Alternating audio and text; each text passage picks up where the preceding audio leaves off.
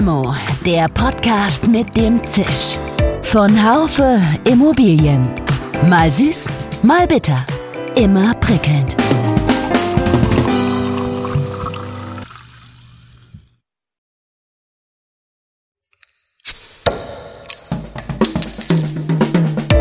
Limo, der Podcast mit dem Zisch.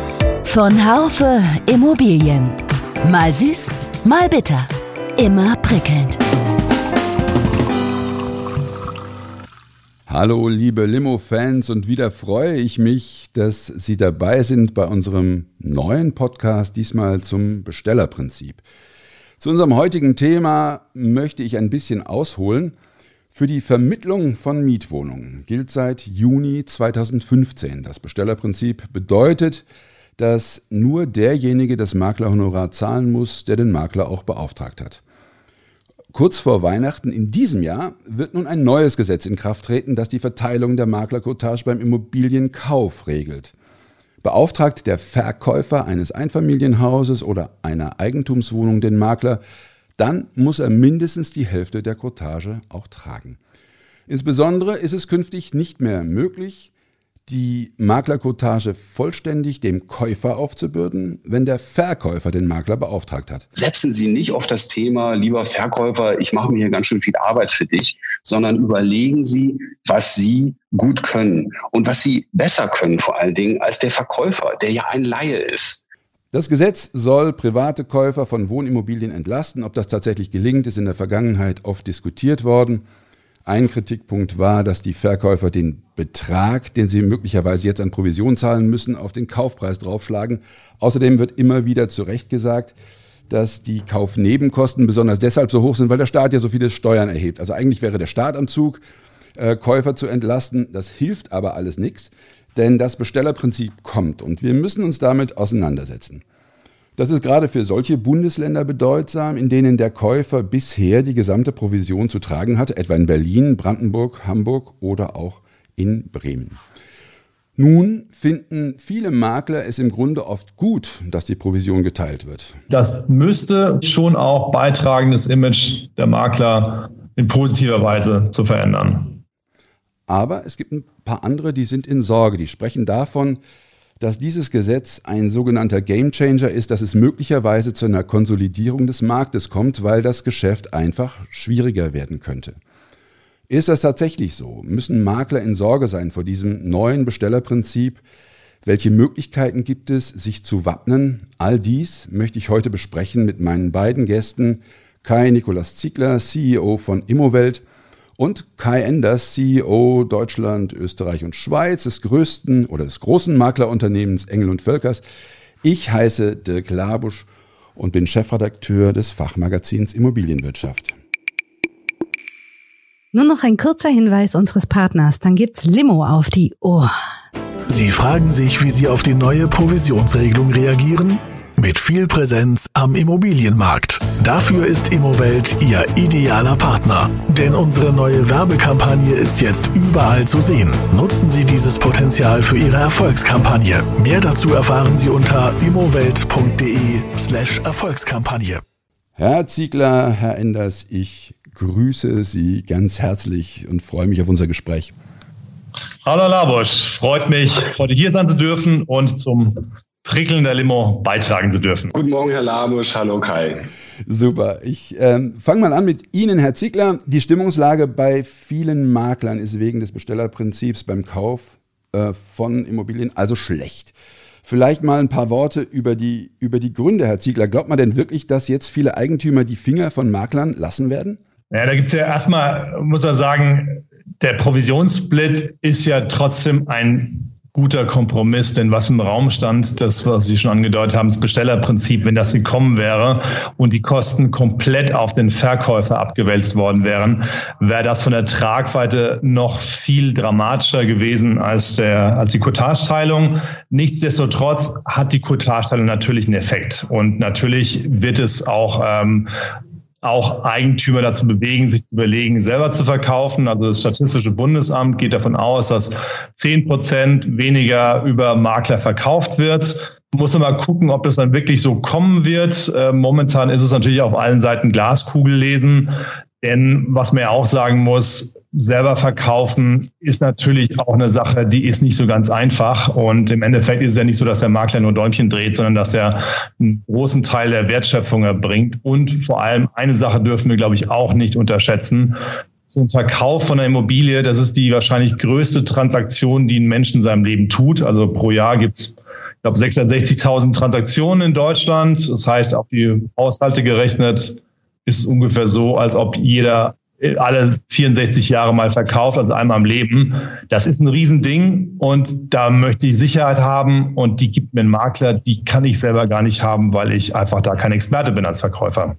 Herr Enders, äh, hat Herr Ziegler die wesentlichen Punkte genannt oder, oder was, was treibt dem Makler sonst noch Sorgenfalten auf die Stirn? Ja, Kai hat das äh, sehr schön beschrieben. Äh, Sorgenfalten gibt es natürlich trotzdem, denn äh, wir machen als Makler sehr, sehr viel, um den Verkäufer und auch den Käufer glücklich zu machen. Aber gerade Verkäufer unterschätzen den Aufwand und auch die Fehler, die man bei der Vermarktung einer Immobilie machen kann. Die glauben fälschlicherweise, äh, dass es entscheidend ist, dass sie sich ja am allerbesten mit ihrer Immobilie auskennen.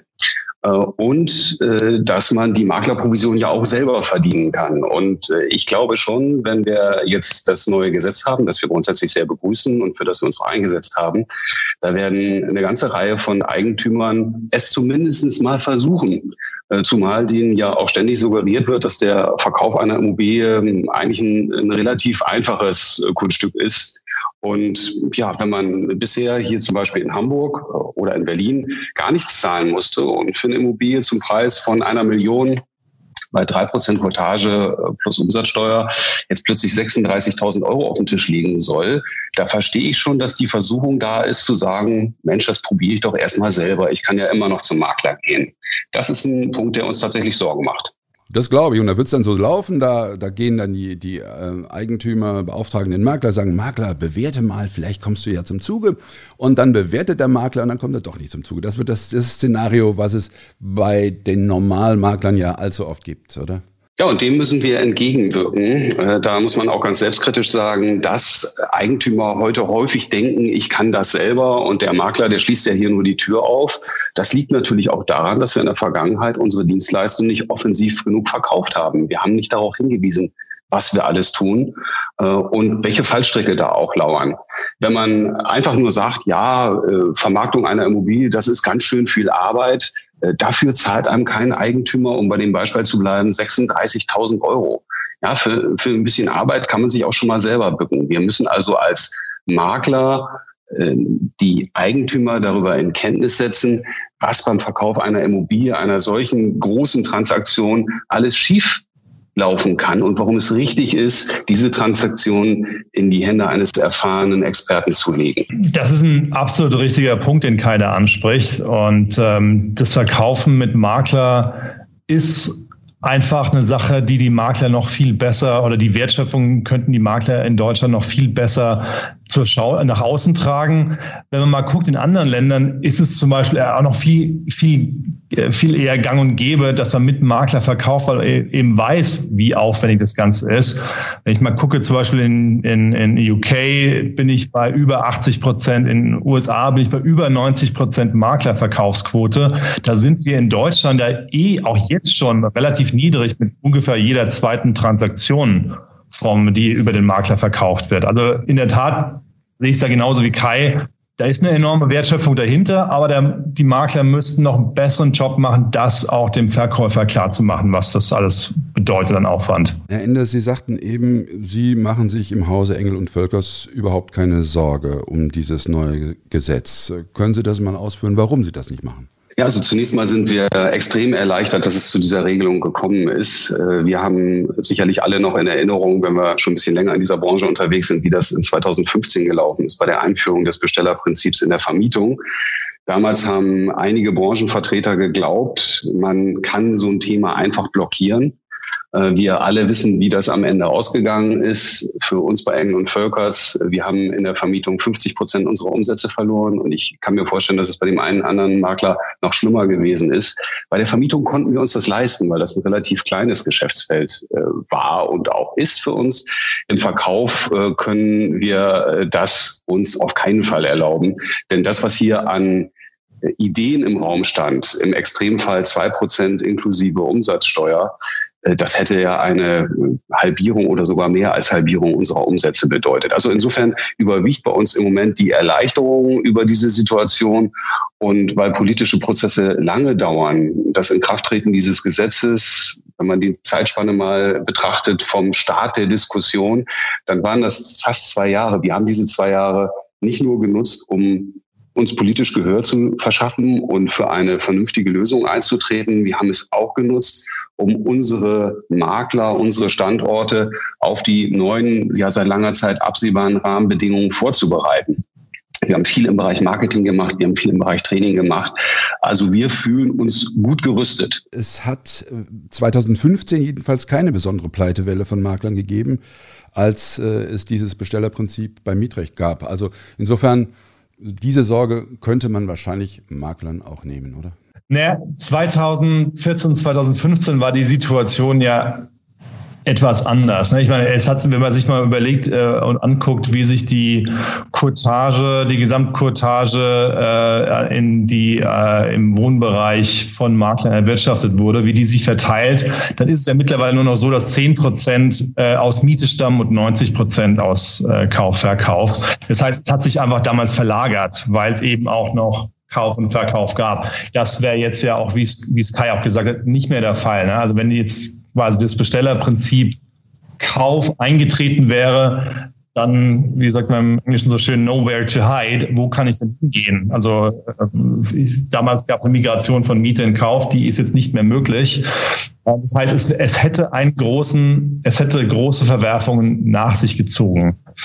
Ähm, die wird wahrscheinlich auch trotzdem geben. Also die, die, genaueres kann ja gerade keiner sagen, wie sich die Courtage entwickelt, aber äh, wenn wir, wir sind ja auch in intensivem Austausch mit unseren Maklern und äh, wo sich so irgendwo einpendelt, ist ungefähr so bei ein Prozentpunkt weniger. Also sprich, kann man sagen, ungefähr fünf, äh, 20 Prozent weniger Umsatz. Das ist natürlich schon auch eine ganze Menge, teilweise sogar auch mehr das kann man nicht mal so einfach mal so wegkompensieren. Und wie gesagt, was ich vorhin meinte, ist deswegen müssen Makler meines Erachtens gerade jetzt noch stärker investieren. Äh, Nochmal die Frage an, an Sie, Herr Enders, weil mich das gerade umtreibt. Sie haben ja nun gesagt, Sie haben überhaupt keine Sorge vor dieser ganzen äh, Geschichte.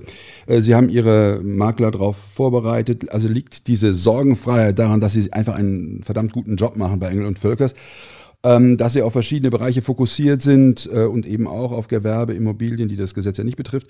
Oder ist es doch wieder mal eine Frage von Größe und professioneller Aufstellung? Also ähm, wir haben ja sehr, sehr viele Partner in Deutschland und es ist richtig, wir sind auch ein großer Gewerbeplayer. Unsere Gewerbepartner müssen sich um dieses Thema jetzt gar keine Sorgen machen, da wird nichts passieren. Aber wenn wir mal auf unsere Wohnpartner schauen, dann äh, ist das schon ein Thema, was uns dort äh, sehr stark umgetrieben hat und was wir von Anfang an eben auch sehr ernst genommen haben. Und die Herausforderung ist für unsere Makler unterschiedlich groß. Äh, wir alle wissen, es gibt ja zwei verschiedene Modelle im Groben in Deutschland. Einmal die Märkte, in denen die Teilung der Cottage zwischen Käufer und Verkäufer ortsüblich ist. Ähm, und in diesen Märkten hat Engel und Völkers traditionell auch vom Verkäufer Geld verlangt. Wir sind ja hier heute unter uns. Es ist etwas weniger als vom Käufer.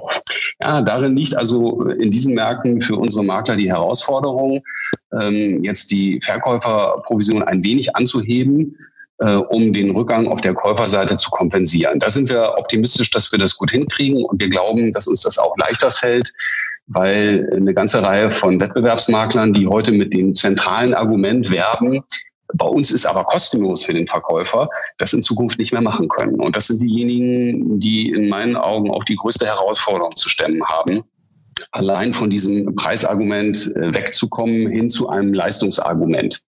Also an dieser Stelle erwarten wir, dass die Dinge eher leichter werden für uns wenn ich an die traditionellen Außenkortage-Märkte denke, die Sie ja in Ihrer Anmoderation äh, genannt haben, dann ist das da auch für uns eine Herausforderung. Zum einen aufgrund des Themas, das wir vorhin schon besprochen haben, äh, Verkäufer, zumindest ein Teil der Verkäufer wird sagen, ich probiere es erstmal selber.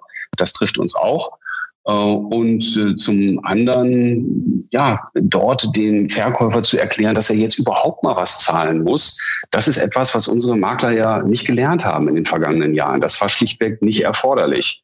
Und wenn ich heute mit äh, unseren Maklern rede, oder heute ist falsch, heute ist hoffentlich besser, aber vor ein paar Monaten, ähm, und gefragt habe, sagt mal, was, was wollt ihr denn dem Verkäufer in Zukunft sagen, wofür ihr jetzt eure drei Prozent haben wollt, dann kam ganz häufig die Antwort, ja, das ist ganz schön viel Arbeit. Und das habe ich vorhin schon mal gesagt. Ich glaube, diese Antwort, die reicht nicht, um jemanden davon zu überzeugen, jetzt hier 10, 20, 30.000 Euro auf den Tisch zu legen. Da muss mehr kommen. Und äh, darin sehe ich eben auch äh, die Chance oder den, den Auftrag, die Herausforderung für die vielen kleineren Maklerunternehmen, die uns heute zuhören, setzen Sie nicht auf das Thema, lieber Verkäufer, ich mache mir hier ganz schön viel Arbeit für dich, sondern überlegen Sie, was Sie gut können und was Sie besser können vor allen Dingen als der Verkäufer, der ja ein Laie ist. Also Sie können die besseren Exposés machen. Äh, Sie haben vorgemerkte Kunden, die hat der Verkäufer nicht, keinen einzigen. Äh, Sie haben den Zugang zu den Portalen. Sie wissen, wie Sie dort Ihre Immobilie bestmöglich präsentieren. Sie sind ein neutraler Mittler. Sie sind nicht der Verkäufer. Also Ihnen gegenüber kann man als Käufer auch ehrlich sein, äh, was den Geschmack der Küche oder des Badezimmers angeht. Es gibt eine ganze Reihe von Punkten, die man sich gut überlegen muss und die man dann dem Verkäufer präsentiert. Und dann versteht er auch, dass das eine Menge Geld wert ist und dass er das selber in dieser Form gar nicht leisten kann. Äh, das darf man nicht auf sich zukommen lassen, sondern das muss man auch üben. Und das würde ich jedem äh, Maklerkollegen hier äh, empfehlen, dass er einfach zu Hause mit äh, Frau, Freunden, anderen Maklern das mal durchspielt. Der Verkäufer, der gar nicht einsieht, dass er irgendwas zahlen soll, äh, und dann mal versuchen, dagegen anzuargumentieren. Das übt man besser nicht im echten Leben mit echten Verkäufern, sondern das macht man vorher.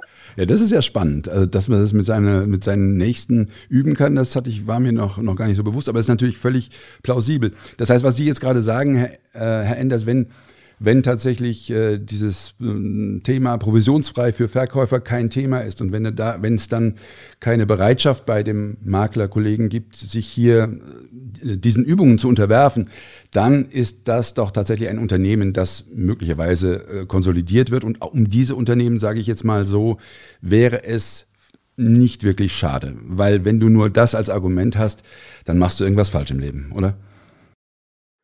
Ja, eindeutig. Und äh, man muss sagen, äh, die Maklerschaft hat ja hier in Deutschland auch nicht unbedingt den allerbesten Ruf. Ja, unser Image liegt irgendwo so zwischen hm, Politiker und äh, ich weiß es nicht. Also auf einem relativ niedrigen Niveau. Und das hat natürlich damit zu tun, dass es hier in Deutschland auch keine Zugangsbeschränkungen oder Qualitätskriterien gibt. Jeder kann Makler werden und das führt dazu, dass hier eben auch ein paar Leute ihr Unwesen treiben, äh, die nicht so besonders viel von dieser Materie verstehen und die prägen mit den schlechten Erfahrungen, die die Kunden dort machen, das Image der Branche.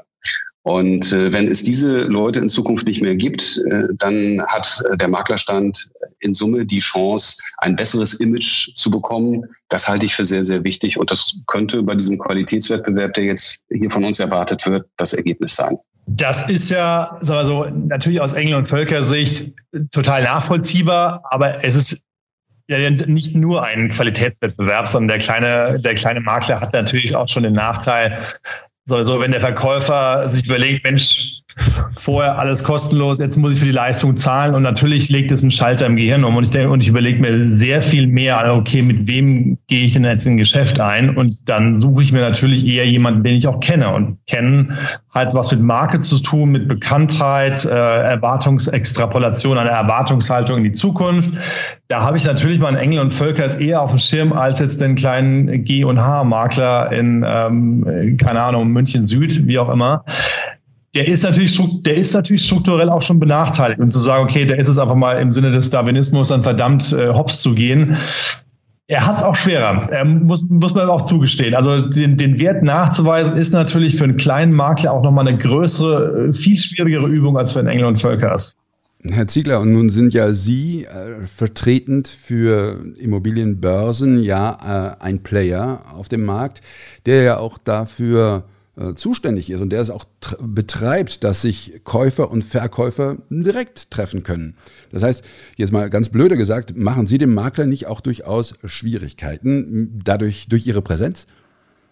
Im Gegenteil, wir unterstützen den Makler, nämlich dort zu sein, wo der Kunde ist. Also wenn man mal guckt, ähm, jeden Monat nutzen unser Portal mehr als äh, 65 Millionen Nutzer oder Besucher. Das ist ungefähr so, als würde jeder Haushalt Deutschlands äh, mehr als einmal pro Monat bei uns vorbeikommen. Über 90, deutlich über 90 Prozent nutzen Immobilienbörsen, 95, äh, 95 Prozent ähm, war die Zahl, die wir bei, äh, bei, der, bei der Studie über InnoFact festgestellt hatten. 90 Prozent davon nutzen die, nutzen die Immowelt, kennen sie und dort präsent zu sein, das ist eigentlich das ist eigentlich das, so, so ein Sine qua non für, für Makler in der heutigen Zeit, weil es ist eben in, wenigsten Fällen so, dass der Suchende umherschlendert und in der Zeitung nachguckt oder eben auch an den, an den, an den Shops vorbeigeht, sondern die meisten suchen eben einfach online. Und dort zu sein, da unterstützen wir die Makler, mit ihrer Marke präsent zu sein, mit ihren Objekten präsent zu sein, die ins rechte Licht zu rücken. Das ist, ja, das ist unser Job als Portal. Aber ich würde sogar noch einen Punkt anschließen an das, was Kai gesagt hat, weil er ihm absolut recht geben. Ähm, die Leistung, die der Makler erbringt, und ich glaube, da muss sich auch kein Makler Gedanken machen, dass diese Leistung nicht mehr in Zukunft erforderlich ist. Ich meine, es gibt ja durchaus wir durchaus äh, Industrien, wo man sich Gedanken machen muss, ob die, ob es die morgen noch gibt. Ich meine, ob das jetzt im Medienbereich ist, äh, Zeitungen oder ob es jetzt auch im, im, im Einzelhandel, im stationären Einzelhandel. So sehe ich es bei den Immobilien ganzen gar nicht, sondern Immobilien, das ist ein, das ist ein People-Geschäft, das ist ein People-Business. Und wir hatten es vorhin ja schon. Das ist eine Sache, die mache ich als, als Mensch einmal in meinem Leben in Deutschland. Das ist also relativ selten, äh, dass ich kaufe oder verkaufe. Ich habe keine Ahnung. Ich bin absolut unerfahren und die, Tragweite ist riesengroß, weil es das größte finanzielle Ding ist.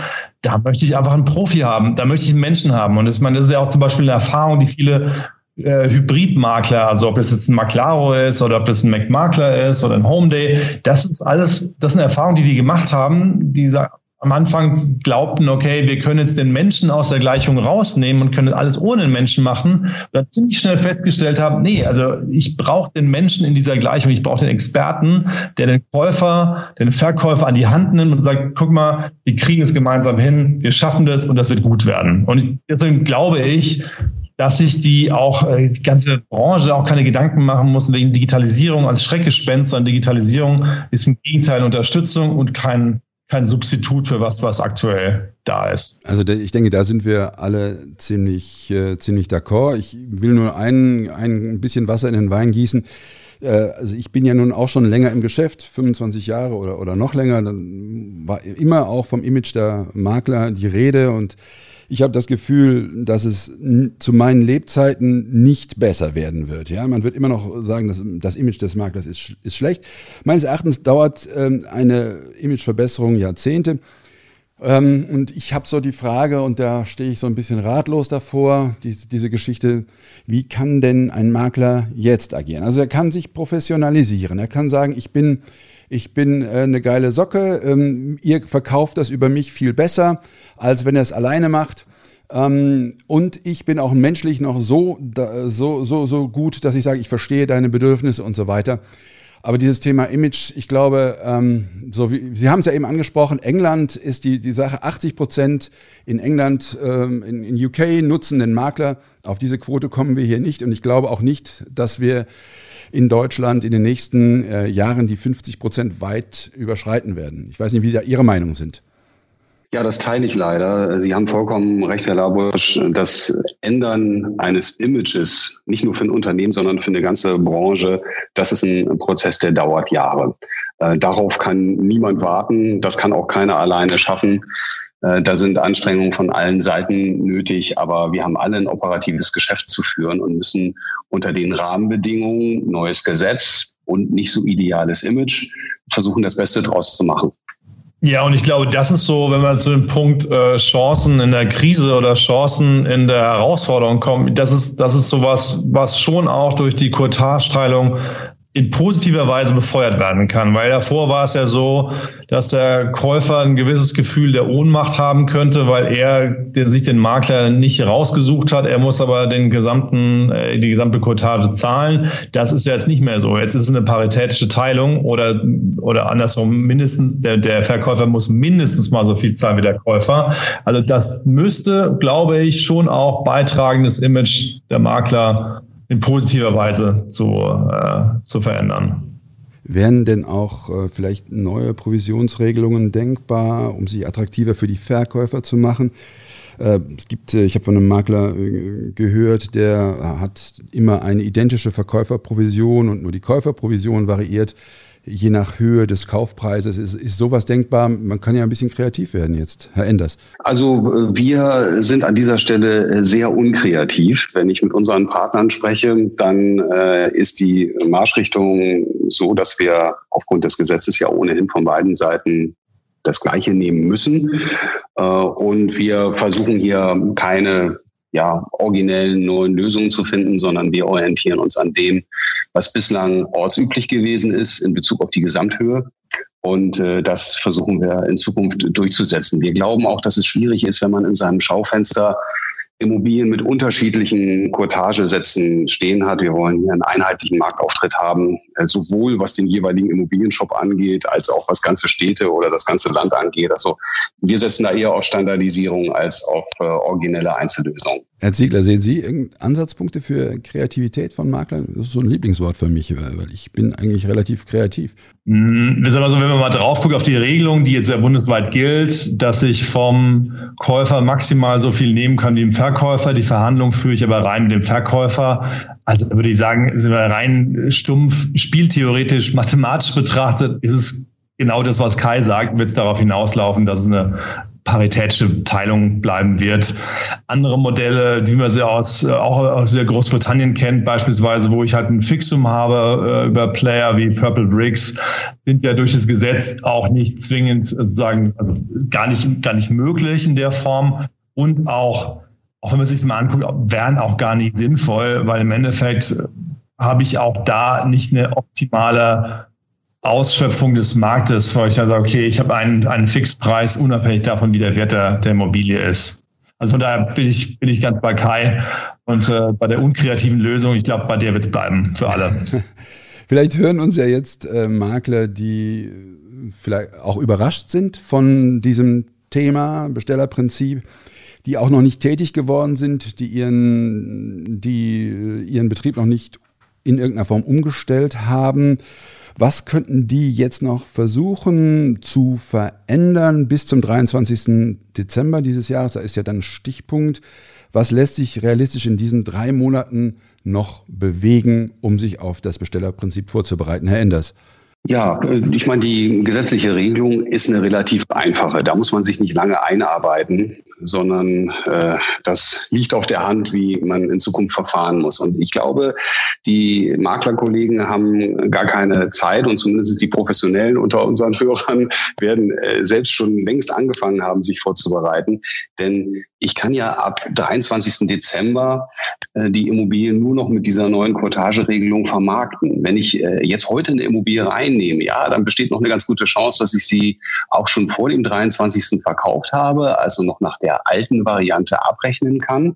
Aber wenn wir uns die Vermarktungszeiten mal anschauen und diesen ja, recht komplexen Prozess mit Notartermin und Grundbuchamt und so weiter, vielleicht muss noch ein Architekt da rein, dann äh, ist die Zeit eigentlich auch sehr, sehr schnell rum. Und es kann gut sein, dass die eine oder andere Immobilie, die heute hereingenommen wird, während wir hier unseren Podcast machen, äh, dann schon nach dem 23. Dezember verkauft wird. Ich muss also schon heute mit dem Verkäufer darüber reden, dass es sehr gut möglich ist, äh, dass ich ihm noch eine Rechnung schreibe. Und äh, insofern jetzt mal langsam anfangen. Wer sich auf diesem Stand befindet, der muss sich in meinen Augen wirklich Sorgen machen, ob es ihn nächstes Jahr noch gibt. Ich habe gelesen, dass es so sei, dass äh, Makler in Bundesländern mit Provisionssplit höhere Umsätze erzielen als in Bundesländern mit reiner Käuferprovision. Kann jemand von Ihnen etwas dazu sagen? Ja, dazu kann ich gerne was sagen. Äh, wir haben das im Zusammenhang mit dieser ganzen Diskussion mal ausgewertet. Und meine Erwartungshaltung, und manchmal erlebe ich hier auch noch Überraschungen, auch wenn ich den Job schon eine Weile mache, war eigentlich, dass wir in Märkten wie in Hamburg oder Berlin, in denen es eine Außenkortage gibt und ja ein relativ knappes Angebot, äh, mehr oder weniger immer die volle Provision durchsetzen, denn sie wird ja ausschließlich vom Käufer bezahlt, der häufig schon ja, einigermaßen lange sucht und auch bereit ist, die Themen nicht mehr an der Cottage scheitern zu lassen.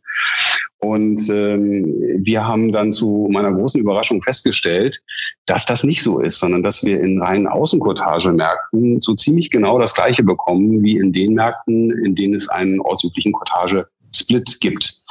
Ähm, den Grund, äh, den kenne ich mittlerweile auch wenn man äh, beispielsweise in Berlin, um mal das heftigste Beispiel herauszugreifen, als Käufer 7,14 Prozent zahlen muss, äh, dann ist das eine große Stange Geld. Und das weiß auch der Verkäufer, der davon ja gar nicht betroffen ist.